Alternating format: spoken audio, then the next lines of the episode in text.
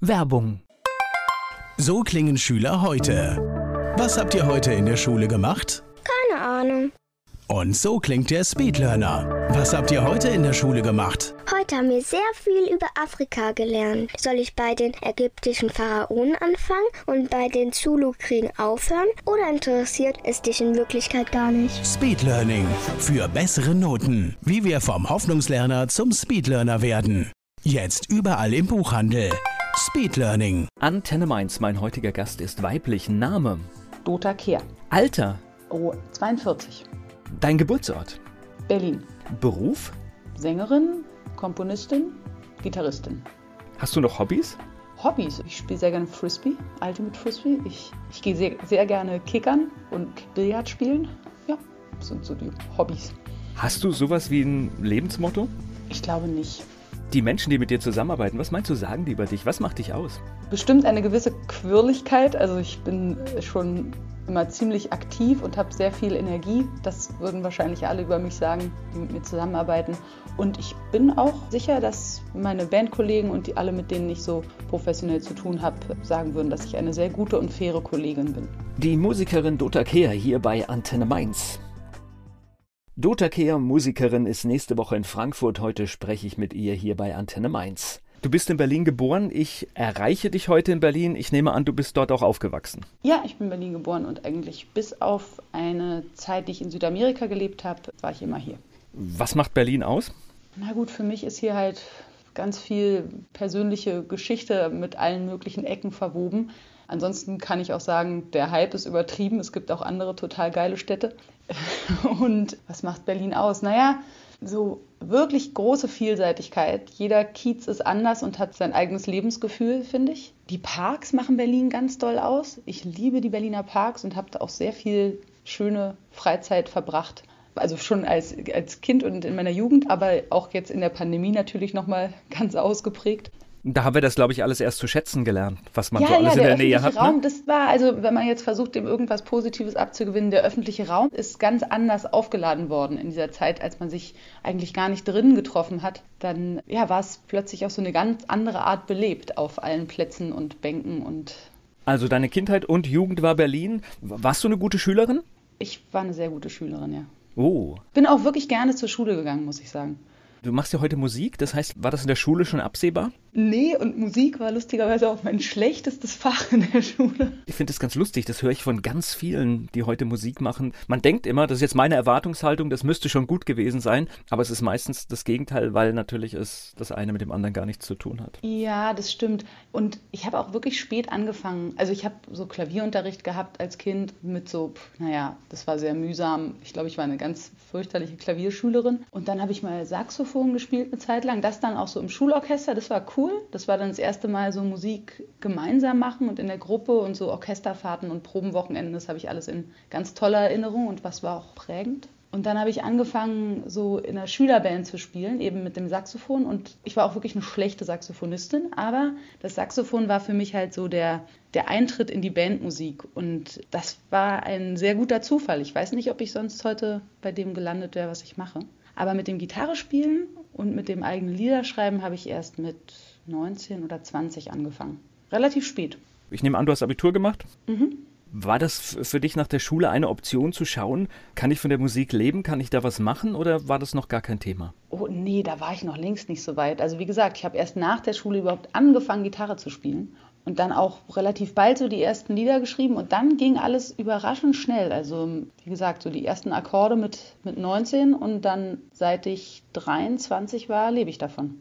Was hast du direkt nach der Schule gemacht? Ich habe erstmal so einen Sprachlernaufenthalt gemacht in Chile.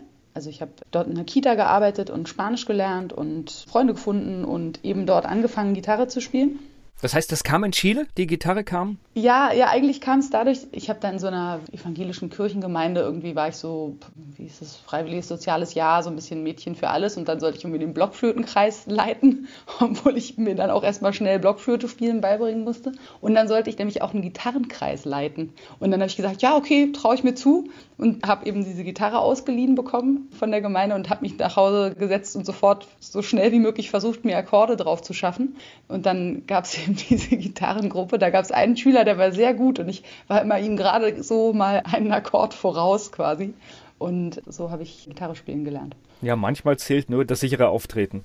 Ja, ja, es, es, war auch cool. Es hat auch Spaß gemacht. Es geht ja auch dann um so ein bisschen Gruppenleitungsfähigkeit und dass man halt das gemeinsame Musizieren so anleitet, dass alle daran Spaß haben. Aber Gitarre spielen konnte ich da eigentlich noch nicht. Und dann habe ich so angefangen, richtig klassisch mit so Lagerfeuer-Songs. House of the Rising Sun, glaube ich, war wirklich das erste Lied. Und dann Hotel California. Und ich bin auch nach wie vor echt gerne Lagerfeuer-Gitarristin und finde, es hat eine große, große Qualität und einfach ein, für mich so die Essenz von, von Lebensglück, wenn man zusammensitzt und gemeinsam singt. Irgendwelche Popsongs, irgendwas am besten spontan mehrstimmig. Das ist einfach, weiß nicht, das gehört für mich so richtig zum Musikerdasein dazu. Das kann ich voll nachvollziehen, weil ich finde es ganz faszinierend, wenn das, was sonst in einem großen Konzert aufgeführt wird, es schafft, jemand mit der Gitarre einfach genauso gut zu interpretieren. Gänsehaut kriege ich da, nur bei der Vorstellung. Das macht aus, aus meiner Sicht auch wirklich die besten Songs aus, dass sie immer noch gute Songs sind, wenn jemand sie mit mäßigen Gitarrenfähigkeiten am Lagerfeuer spielt, so ungefähr ja, dann, dann ging es relativ schnell. Dann hatte ich so meine erstmal sehr begrenzten gitarristischen, autodidaktischen Fähigkeiten und. Wie lange warst du in Chile? Ein Jahr. Gleich geht's weiter im Gespräch mit Dota Kehr. Ihr Lebensmittelpunkt ist Berlin, aber sie hat auch eine Zeit lang in Chile gewohnt. Die Musikerin Dota Kehr hier zu Gast bei Antenne Mainz. Was, was hast du da für Eindrücke mitgenommen? Menschen, Kultur? Das könnte jetzt ein sehr langes Gespräch darüber werden.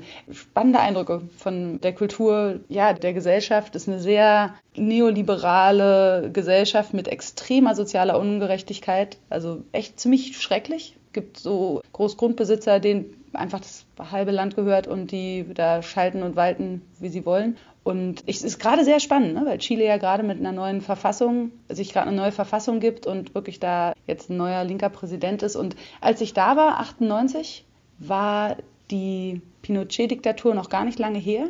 Und ich fand, man merkte auch noch, wie bei allen diese Angst so ganz tief saß. Also Menschen in Uniform waren quasi wie eine Herren und Gebieter über alles. Und auch diese Angst vor der, vor der Militärpolizei war immer noch total groß ach, also könnte ich jetzt ganz lange darüber erzählen. Auf jeden Fall, was ich, was meinen Lebensweg da eben sehr geprägt hat, war dieses gemeinsame Singen mit Freunden. Ich habe tolle Leute kennengelernt und dass es so ein Repertoire gibt von Stücken, die alle kennen, das war für mich so eine ganz neue Erfahrung, weil das nämlich auf Deutsch ist das ja nicht der Fall, weil es diesen starken Bruch gab zwischen so Volksmusik, älteren Liedern und dann durch die Nazi-Zeit sozusagen gab es diesen totalen Bruch damit und danach einfach immer noch so eine, so eine lange Phase, wo ein, so ein verbindendes Lied dann eher auf Englisch war. Und würde ich sagen, es ist auch immer noch so, dass hier, wenn man das Repertoire sucht, was wir jetzt alle mal eben zusammen spontan auswendig singen können, sind es wohl auch immer noch eher Lieder auf Englisch.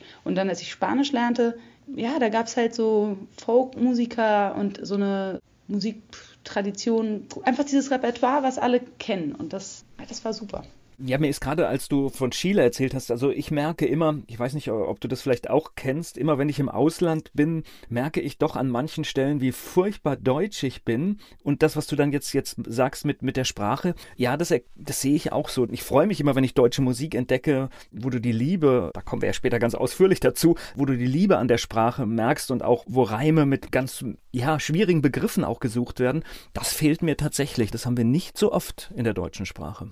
Ja, ich weiß nicht. Ich glaube, es sind so verschiedene Aspekte, dass so das Sprachästhetische, das ist auch ein bisschen herausfordernder auf Deutsch, finde ich, dass man so textet, dass es wirklich gut klingt. Aber ach, ich finde es auch eine Herausforderung, die ich sehr gerne annehme. Also.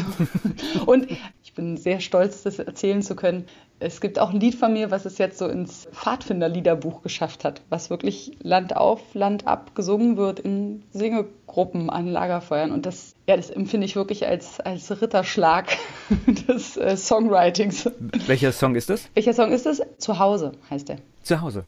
Es geht gleich weiter im Gespräch mit Dota Kehr. Ich habe gerade mit ihr über ihre Zeit in Chile gesprochen. Heute lebt sie wieder in Berlin. Die Musikerin Dota Kehr ist hier zu Gast bei Antenne Mainz.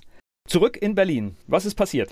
Was ist passiert? Ich habe angefangen, Medizin zu studieren. Das war dann 99, noch im totalen Umbruch der Charité. Noch nichts war zusammengewachsen. Die Hochschulmedizin Berlin war ein einziges Chaos an der Charité. Und ja, ich war sehr, sehr unglücklich mit dem Studium. Mich hat es inhaltlich schon interessiert. Ich bin mit meinen Kommilitonen überhaupt nicht klargekommen.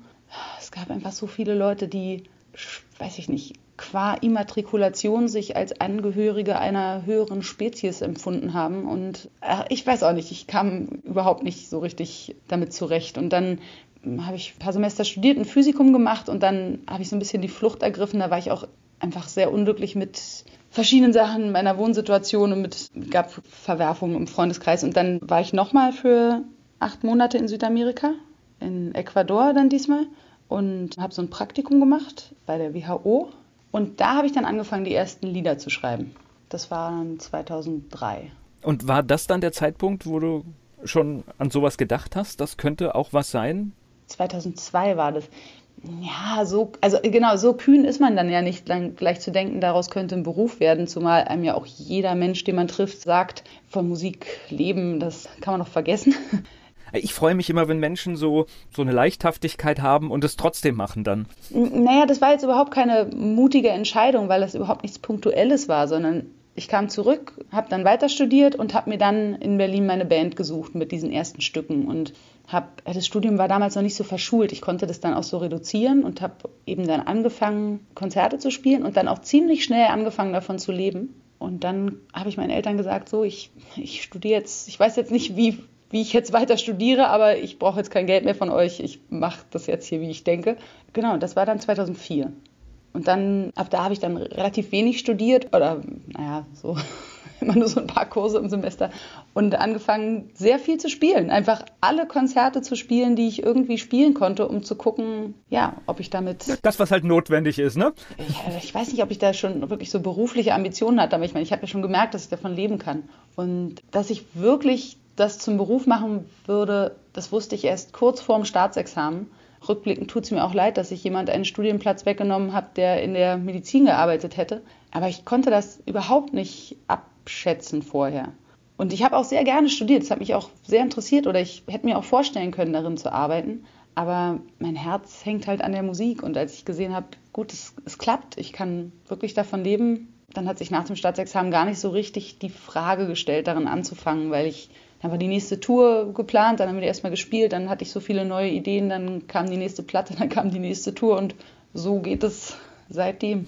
Ich glaube, das muss dir gar nicht leid tun, weil ich finde es total wichtig, dass wenn man merkt, der Weg ist nicht der richtige, dass man ihn wechselt und nicht vielleicht griesgrämig sein ganzes Leben lang irgendeinen Job macht, den man nicht machen will. Da tut man nämlich der Gesellschaft auch keinen Gefallen. Das ist halt so, es gibt so viele Leute, die gerne Medizin studieren würden und es wird nach sehr ungünstigen Kriterien ausgesiebt, glaube ich. Ich glaube, es sind nicht unbedingt die mit dem besten Abiturschnitt, die dann auch wirklich die besten Ärzte werden oder. Aber ich musste das machen. Es gab eigentlich gar keine Wahl. Also aus meiner Sicht finde ich das okay. Wenn man merkt, das ist es nicht, dann ist es besser auch den Weg zu wechseln. Und ich meine, das Leben geht halt nur mal, ja, nur in eine Richtung. Rückblickend könnte man alles immer schön reden und sagen, hätte ich das gewusst, hätte ich es anders gemacht. Aber ja, man, man, könnte sagen, ich bin jetzt in der Prävention tätig. okay. Weil ich glaube, dass Musik wirklich eine große Kraft ist, die tröstet. Ich glaube, es hat viele Menschen in den letzten zwei Jahren gerettet. Ja, das glaube ich auch. Mich auch. Also mich hat das, die Pandemiezeit auch wirklich in große Krisen und Deprimiertheit gestürzt und Musik zu hören und dann auch wieder neue Lieder zu lernen. Also ich höre mir auch öfter mal was raus oder zu schreiben hat mich sehr, sehr, sehr aufgebaut. Es geht gleich weiter im Gespräch mit Dota Kehr. Sie hat Medizin studiert und dann aber gemerkt, dass sie von ihrer Musik gut leben kann. Dota Kehr ist hier zu Gast bei Antenne Mainz. Du hast gesagt, du hast irgendwann gemerkt, du kannst davon leben. Wann ging das so los, dass du gesagt hast, jetzt gehe ich den Weg? Na, so richtig die Entscheidung war natürlich nach dem Staatsexamen, dass ich dann gemerkt habe, jetzt werde ich mich nicht nach einer Assistenzarztstelle umschauen, sondern jetzt spiele ich erstmal die Tour, die geplant ist. Ich habe im PJ dann eben auch davon gelebt. Das war super hart, weil ich halt immer unter der Woche Montag bis Freitag da Vollzeit im Krankenhaus war und dann jedes Wochenende gespielt hat. Dann wurden die Konzerte auch echt größer. Das war, das kann man sich heute gar nicht mehr vorstellen. Wir sind dann losgefahren Es gab gar keinen Vorverkauf und wir waren einfach zuversichtlich und dann waren 350 Leute an der Abendkasse. Und das ist dann schon so die Größe, wo die ganze Band okay verdient, wenn man wenig Kosten hat. Und dann ging das so los. Das ist auch die Größenordnung, die man heute mindestens braucht, weil natürlich das, womit früher Künstler Geld verdient haben, mit Verkauf von Tonträgern und all diesen Dingen, das ist ja weitestgehend, sage ich mal, weg. Das stimmt, also das ging damals noch. Ne? Ich habe dann wirklich auch viele CDs verkauft, sehr, sehr viele. Aber wahrscheinlich auch direkt, ne? Ja, direkt, genau. Und dann aber auch eine Zeit lang noch ganz gut so über, über die Läden. Auch nach wie vor ist es nicht so schlecht. Also es ist so ein bisschen totgesagtes Medium, aber es gibt nach wie vor viele Leute, die CD nutzen, aus verschiedenen Gründen. Ich finde es auch eigentlich nicht schön, diese Omnipräsenz von, von ähm, digitalen Geräten, weil es immer so eine, so eine Überforderung und so einen Stress und so eine Abgelenktheit verursacht. Und ich finde, einen Tonträger aufzulegen und einfach ein Album durchzuhören, also ich mache das auch gerne. So eine ganz andere Ruhe drin. Es gibt viele Gründe für den Tonträger und die können wir auch hier alle mal nennen. Erstens, wir unterstützen den Künstler anders. Zweitens, es klingt ähm, wirklich besser. Die ja, Tonqualität ist wirklich besser. Nehme ich in meine Aufzählung hier noch mit ein. Und wir verlassen uns immer, dass alles da ist. Und wenn jetzt der Server weg ist von Spotify und Co. und ich mir irgendwas gerade nicht runtergeladen habe, dann ist es nämlich vorbei mit der Vielfalt. Dann habe ich sie nicht. Das stimmt. Und ich finde, man muss sich auch bewusst machen, also da liegen viele Vorteile im Streaming, das sehe ich ja auch. Also da, das ist ja auch ganz klar, dass die, die Möglichkeit zuzugreifen und das also zu finden, ist super praktisch. Aber die Streamingdienste sind auch ein wirklich krasses Oligopol, die alle zum gleichen Preis das gleiche anbieten. Und das ist so von der Marktmacht her sehr problematisch, finde ich. Und die Unabhängigkeit für die Künstler liegt tatsächlich in dem physischen Tonträger. Und ich merke auch, wie die Macht der Streamingdienste sehr verändert hat, wie Musik produziert wird. Also der, der Preisdruck auf die Produktionen ist ganz furchtbar. Und die am stärksten Leidtragenden davon sind gar nicht unbedingt die Künstler, sondern die Studios, denke ich. Die Künstler haben auch noch Live-Gagen zum Glück und auch noch Merchandise, wenn es alles gut läuft. Ne? Also keiner traut sich heute mehr als 300 Euro für einen Studiotag auszugeben. Und das machen schon die wenigsten. Die meisten produzieren halt so billig wie möglich zu Hause am Rechner und da wird eben kein Schlagzeug mehr mikrofoniert oder kein Streicher eingeladen, sondern es gibt die Möglichkeit, das alles am Rechner zu machen.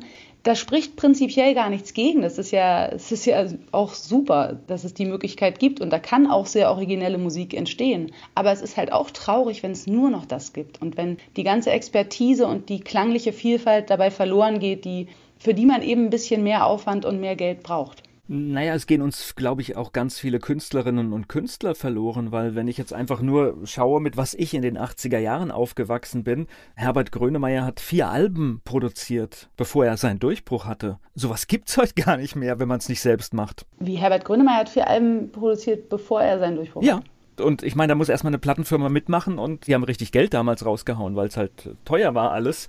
Und dann kam. Ja, aber ich weiß nicht. Ich meine, die, dadurch, dass es so viel einfacher und billiger möglich ist, ich glaube, dass es schon sehr, sehr viel mehr Leute gibt heute, die Musik veröffentlichen und die das, die das machen können. Es ist ja eher so, dass es wird ja so wahnsinnig viel Musik von so wahnsinnig vielen Leuten veröffentlicht, dass es einfach auch schon sehr schwierig wird, sie überhaupt nur Aufmerksamkeit zu bekommen. Also die Gefahr sehe ich gar nicht so sehr. Also im Prinzip ist ja die einfache Verfügbarkeit von Aufnahmesoftware und ja, es ist natürlich äh es ist ja ein bisschen wie im marxischen Sinne die Aneignung der Produktionsmittel. Also früher war dieses Nadelöhr ja viel kleiner, durch das man gehen musste, um Erfolg zu haben. Also auch das Nadelöhr der wenigen Radio- und Fernsehsender. Du, ich, ich gebe dir recht, wenn die Künstlerin oder der Künstler die, die durchhält, dann kann er das natürlich genauso machen heute. Ja, du hast recht, ja. Also ich finde, die Gefahr, was, was so verloren geht, ist nämlich genau, ja, habe ich ja schon erwähnt, dass die Studios, die müssen mit so viel Preisdruck arbeiten, das ist nicht gut. Und also ich weiß ja am besten, wie es bei uns geht.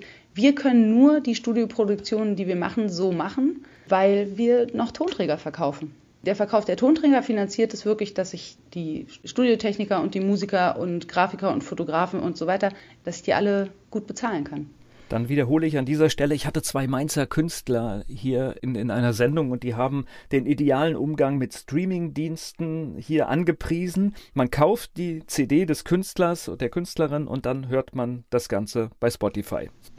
ja, weiß ich nicht. Ich glaube, wie gesagt, die klangliche Qualität ist tatsächlich so, dass ich auch äh, das Plädoyer dafür halten würde, gelegentlich die Tonträger abzuspielen. Es ging um die schnöde Wertschöpfungskette.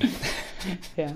Und äh, ja, es ist einfach so, wie es ist. Auf der anderen Seite ist es natürlich, es hat einen Reiz, dass Musik überall verfügbar ist und dass man stöbern kann, dass man suchen kann. Ich denke, es hat alles Vor- und leider auch Nachteile. Na klar, also deswegen ist es ja auch überhaupt keine Option, da nicht zu sein. Das sagen ja auch manche Leute, ja, wenn du es nicht gut findest, dann nimm doch deine Musik da raus. Aber das ist ja der totale Quatsch, denn ich bin, an erster Stelle bin ich ja Musikerin und möchte, dass meine Musik gehört wird und sich selber von den Leuten abzuschneiden, die das halt nutzen. Naja, und du hast ja Millionenwerte, also das wäre ja wirklich tatsächlich Naja, und es gibt vertane eben auch viele. Leute, die es darüber entdecken. Ne? Also Genau, das, so ist das es, hat ja. ja auch wirklich sein Gutes. So 350 Leute auf dem Konzert habe ich gerade gehört. Das ist ja schon eine Menge. Wie habt ihr das gemacht? War das wirklich so Mund-zu-Mund-Propaganda oder? Damals 2005, Ja. 2006, Ja. ja. Äh, ja, ja, ja, genau. Da wurden, wurden sich gegenseitig CDs gebrannt und dann gab es auch die Zeit der Tauschbörsen, der, wie hieß es so, diese Napster. Internet, ja, Ja. genau. Also wir hatten ja nie eine Plattenfirma, auch nie ein Management und auch, also nur mal zwischendurch kurz eine Booking-Agentur, aber jetzt auch wieder nicht mehr und sind, sind damit ganz glücklich so mit unserem Selbstmanagement-Modell. Heute, heute bist du mit deinem Namen unterwegs. Das war früher anders. Du hattest, also dieses Kleingeldprinzessin, das war dein, dein Künstlername? Ja, genau. Oder eigentlich hieß es Dota, die Kleingeldprinzessin und die Stadtpiraten. Und das haben wir dann nach und nach abgelegt, weil, also erst dann hieß es noch eine Zeit lang Dota und die Stadtpiraten. Aber wir fanden einfach, dass das zu sehr nach, nach Kindertheater klingt. Und, ähm, Gefährlich, ne? ja, die Band wollte das schon ganz lange und dann gab es irgendwann eine Umbesetzung. 2014 ist der Bassist ausgestiegen und stattdessen ein Keyboarder eingestiegen. Und dann haben wir den Moment genutzt, obwohl es der gleiche Gitarrist und Schlagzeuger waren und sind, wie schon 2003. Genau, seitdem einfach Dota. Gleich geht's weiter im Gespräch mit Dota Kehr.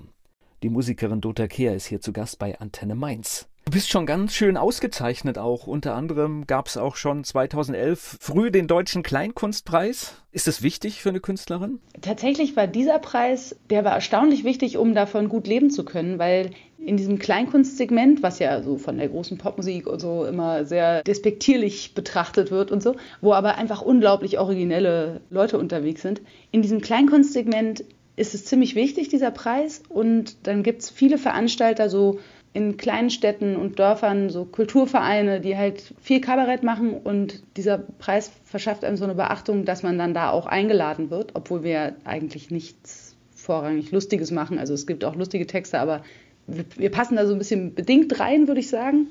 Aber es hat auf jeden Fall dazu geführt, dass wir kontinuierlich immer vernünftig bezahlte Konzerte spielen konnten, auch zwischen Alben. Und für andere Leute in der Popmusik funktioniert es ja wirklich so, es kommt ein Album raus, dann gibt es eine Tour zu dem Album und dann ist wieder Pause mit Touren, bis das nächste Album erscheint. Und das macht es sehr viel schwerer, davon zu leben.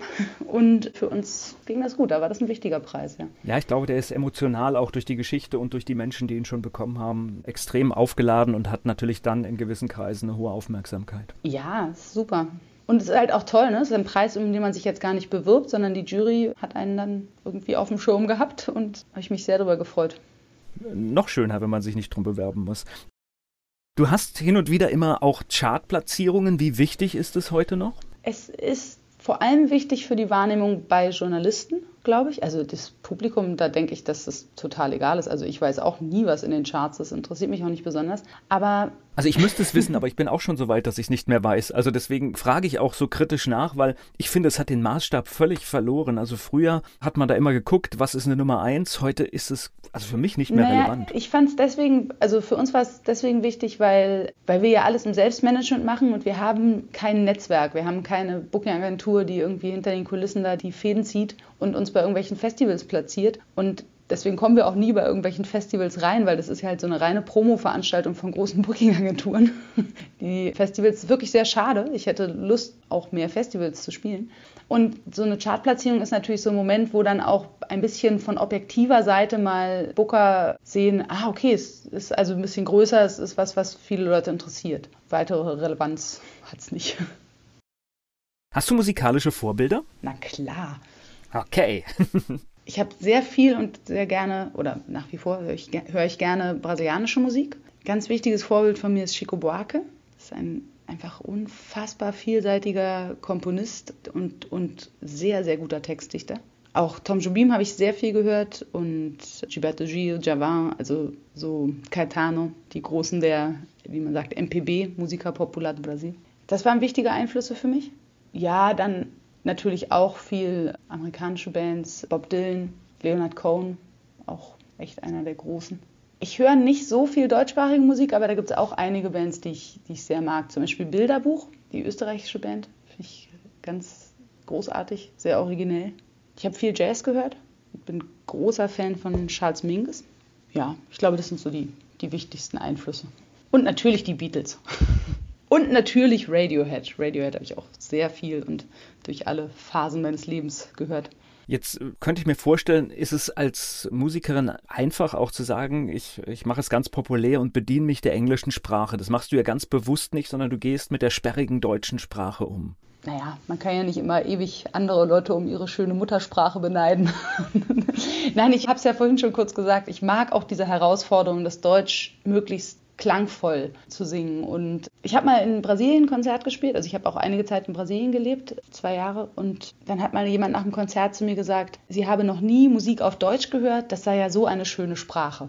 Und dann habe ich, äh, musste ich fast lachen, weil ich, naja, davon, davon gehe ich immer eigentlich nicht aus. Also die meisten Deutschen gehen davon aus, dass es nicht so eine schöne Sprache ist. Aber wenn du das so sagst, dann nehme ich das sehr als Kompliment an meine Lieder.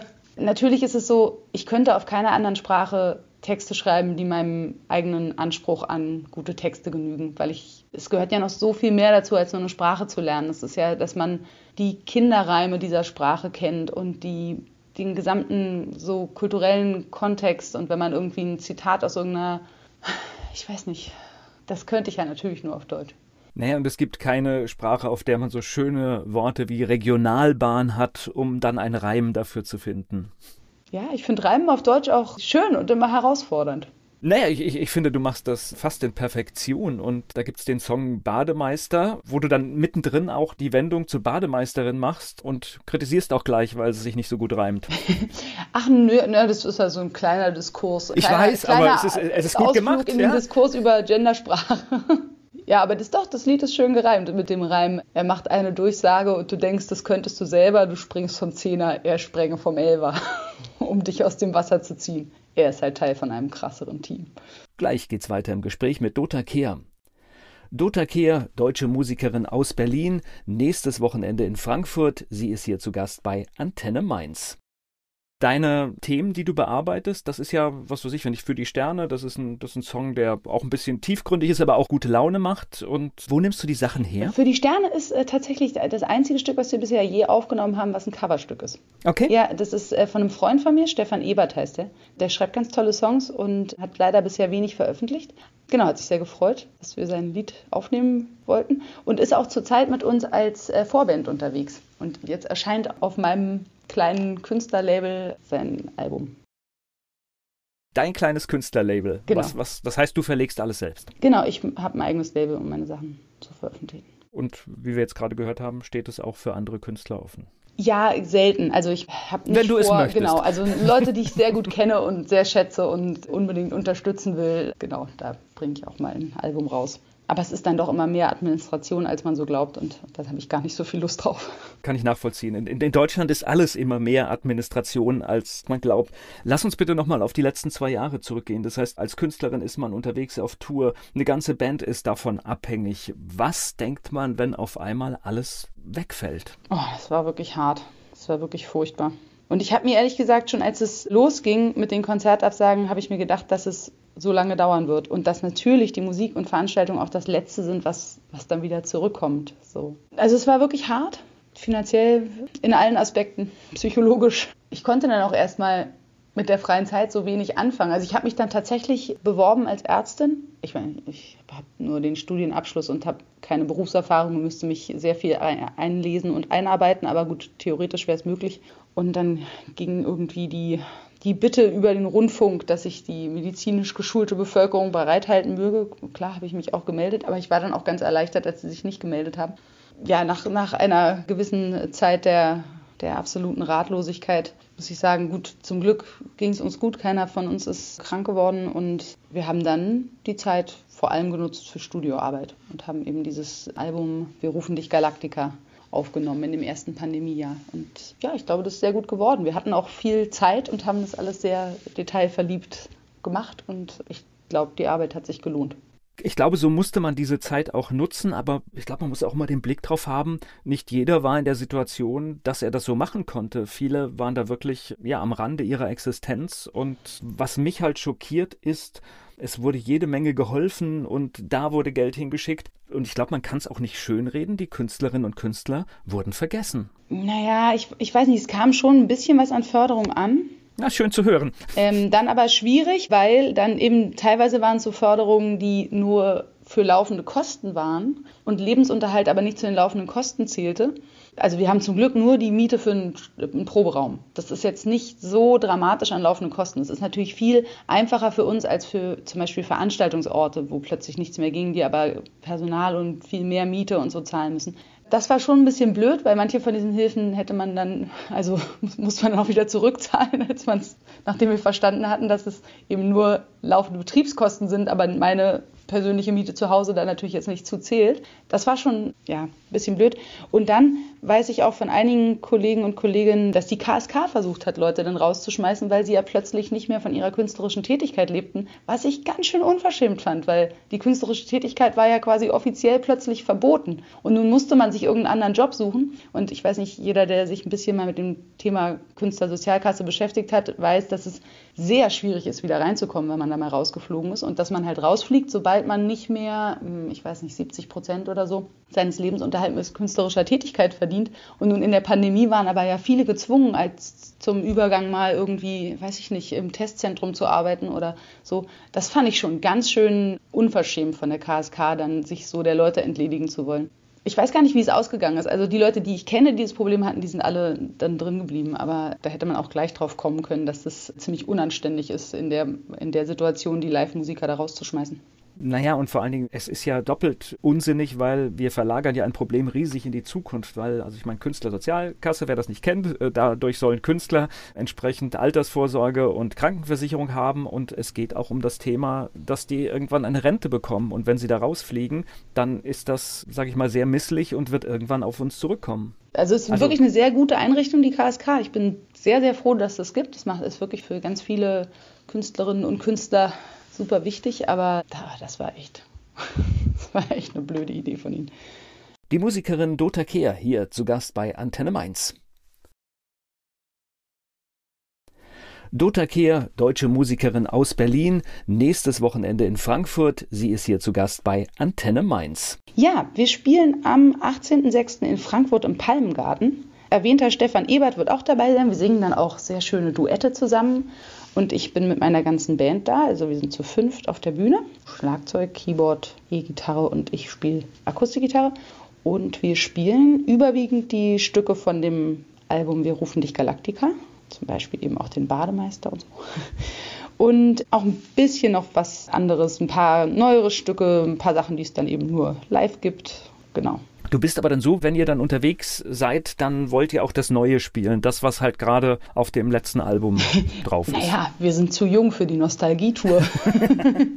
Nein, außerdem ist das neue Album sehr gut. Wir wollen es gerne vorstellen. Und es ist wirklich ganz schön, dass dann immer so, wenn es Richtung Zugaben geht, dann rufen die Leute oft Liedertitel rein, die sie gerne hören würden. Und das sind immer so völlig verschiedene und so viele verschiedene Liedtitel, die gewünscht werden, weil, naja, es ist halt auch schon das 16. Album tatsächlich. Und ich freue mich da immer sehr drüber. Bei 16 Alben kann man schon mal an die Nostalgie-Tour denken, oder? Da fangen die ersten, da fangen die ersten doch schon an. Dafür sind wir zu jung, dafür sind unsere aktuellen Ideen zu gut.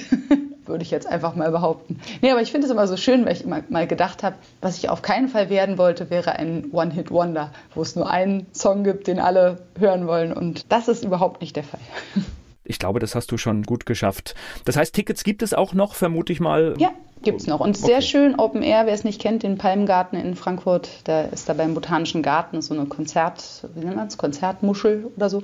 Genau, wunderschön. Gibt es noch weitere Termine in der näheren Zukunft?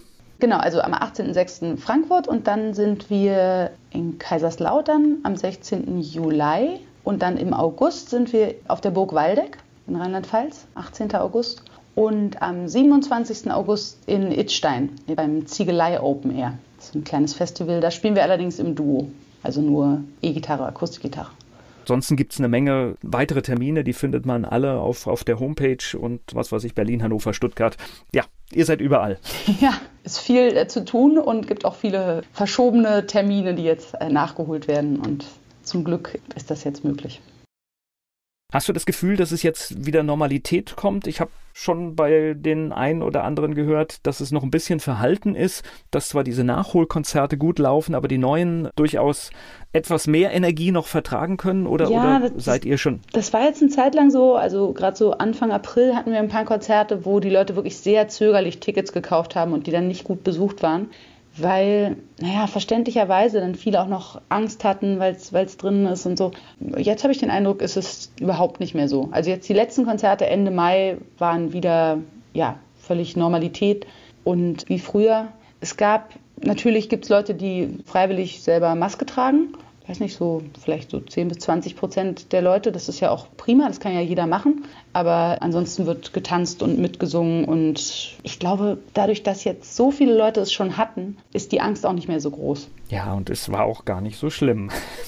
Ja, naja, klar, ich meine, es ist halt diese Lotterie und ja. für manche haben dann eben diesen schweren Verlauf, aber das ist halt, ab einem bestimmten Punkt kommt es eben nicht mehr auf Exposition an, sondern auf Immunität und der ist jetzt. Ich glaube, der ist ja. jetzt da und wir haben früher auch sowas mal auch als allgemeines Lebensrisiko, das wir halt tatsächlich auch haben, was wir jeden Tag an unterschiedlichen Stellen ja. eingehen. Ja, wir setzen uns das in ein Auto und das ist gefährlich. Das stimmt. Und es war interessant, so Anfang April, also so direkt, als es wieder losging mit Konzerten, war nämlich ganz stark zu merken, alles, was sich an so eine sehr junge Zielgruppe richtet, also wo eher so Teenager und Anfang 20-Jährige kommen, das war sofort wieder knallvoll. Und bei den anderen Sachen hat es so ein bisschen länger gedauert. Aber jetzt ist es, jetzt macht es keinen Unterschied mehr, ja. glaube ich. Wir sind auf dem Weg in die Normalität und das ist auch gut so. Und du hast ja auch viele Lieder, also ein, ein Lied, in das habe ich mich verliebt, das ist ein ganz kurzes, das ich beim Stöbern dann noch gefunden habe, wo du eine richtig schöne Zuversicht auch gibst, das ist schwangere Frauen. ja.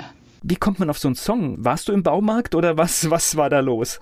Nee, ein Freund von mir war im Baumarkt und meinte, hey, das ist doch lustig, im Baumarkt sind immer so viele schwangere Frauen und dann, die sind da immer so mit so einer anpackenden Art so und dann dachte ich, ja, es ist, es ist auch ein super Thema oder es bringt es irgendwie gut auf den Punkt. Ja, weil du bringst da in Kürze diese ganze Weltschwere rein und dann sagst du auf einmal, aber es ist irgendwie, wir können zuversichtlich sein, weil ich habe schwangere Frauen im Baumarkt gesehen. Ja. Sehr schön. Also so, solche Sachen freuen mich, freuen mich sehr. Als Ärztin hast du also auch nie gearbeitet, ne? Naja, ich habe eine Zeit lang nach dem Staatsexamen in der allgemeinmedizinischen Praxis ja eher so hospitiert. Also es ist ein Arzt, den ich, mit dem ich mich sehr gut verstanden habe und der sich gefreut hat, ein bisschen Unterstützung zu haben. Und damit total einverstanden war, dass ich halt jede Woche immer Bescheid sage, welche Tage ich Zeit habe und welche Tage ich nicht kann, weil ich auf Tour bin. Und das war total schön, auch vom Zusammenarbeiten. Es hat mir auch Spaß gemacht in der Praxis. Aber ich habe dann gemerkt, es ist so anstrengend, weil ich eigentlich Vollzeit Musikerin bin und dann die Tage dazwischen auch mal Pause brauche und Konzerte nach und wollen ja auch immer noch ein bisschen nachbereitet und vorbereitet werden. Also ja, war nur eine kurze Phase. Erzähl mir noch was über die Zusammenarbeit mit Hannes Wader. Oh, das war sehr schön. Ich habe ihn kennengelernt bei einem ZDF-Auftritt, einem gemeinsamen. Und dann habe ich 2018, 19 habe ich an Gedichtvertonungen gearbeitet von Texten von Mascha Kaleko. Es war für mich so was ganz Neues, es war ein bisschen wie so ein Nebenprojekt, mal mit fertigen Texten und fremden Texten zu arbeiten. Und dann stieß ich auf ein Gedicht, wo ich gleich beim Vertonen im Kopf hatte, dass man das so schön als Duett mit Hans Wader singen könnte. Also schon direkt, als ich das Lied geschrieben habe, hatte ich da seine Stimme im Ohr und glücklicherweise hat es ihm dann sehr gut gefallen und er, er war bereit, es mit mir aufzunehmen. Und dann bin ich zu ihm nach Kassel gefahren und wir haben das gemacht. Ja, und er ist ja auch ein Meister der ja, deutschen Liedermacherei. Ja, und wird dieses Jahr 80. Wahnsinn, ne? In welches Genre würdest du dich denn einordnen? Mmh also ich. Jetzt sind wir, oh, das ist Deutsch, was ich hier gerade mache. Das ist, das ist Schublade. Ich Ach, halte die Frage aufrecht, aber ich habe es gemerkt. Naja, aber die, die Frage ist ja total berechtigt. Ist jetzt auch nicht so, als wäre ich das erste Mal damit konfrontiert. Keine Sorge. Also ich habe mit dem Begriff Liedermacher kein Problem. Ich mag das, dass es so vom hohen Ross des äh, Künstlers äh, runterkommt ne? und einfach sozusagen das Handwerkliche in den Vordergrund stellt. Und da schwingt ja auch so ein bisschen mit Liedermacher. Das kann eigentlich jeder sein. Jeder kann ein Lied machen und wenn es gut ist, dann werden auch andere Leute Lust haben, es zu singen und so. Mm, was da aber auch mitschwingt, ist natürlich, dass der Text den Akkorden so ein bisschen übergeordnet ist und eigentlich so die musikalischen Mittel relativ simpel sind. Und da möchte ich mich natürlich nicht so gerne einordnen, weil ich finde, dass wir als, als Band auch einen sehr ja, besonderen Klang haben und da schon viel Aufmerksamkeit auch den Arrangements geben, so dass es musikalisch ein bisschen ausgefuchster ist. Und also ich würde von den Texten würde ich Liedermacherei würde ich voll unterschreiben. Beim musikalischen bin ich mir zum Teil sehr unsicher, weil das manchmal ist es sehr minimalistisch gehalten, aber manchmal schöpft ihr auch aus dem Vollen. Ich würde sagen, im weitesten Sinne ist es deutschsprachige Popmusik, weil es auch populär ist. und auch teilweise tanzbar und irgendwie mitreißend. Ich habe auch mit dem Begriff Singer-Songwriter kein Problem. Das das scheint mir irgendwie inzwischen etwas weiter gefasst für dieses Genre. Ja, so dazwischen. Ich wünsche euch viele volle Konzerte und bedanke mich für deine Zeit. Sehr gerne. Danke für das Interview.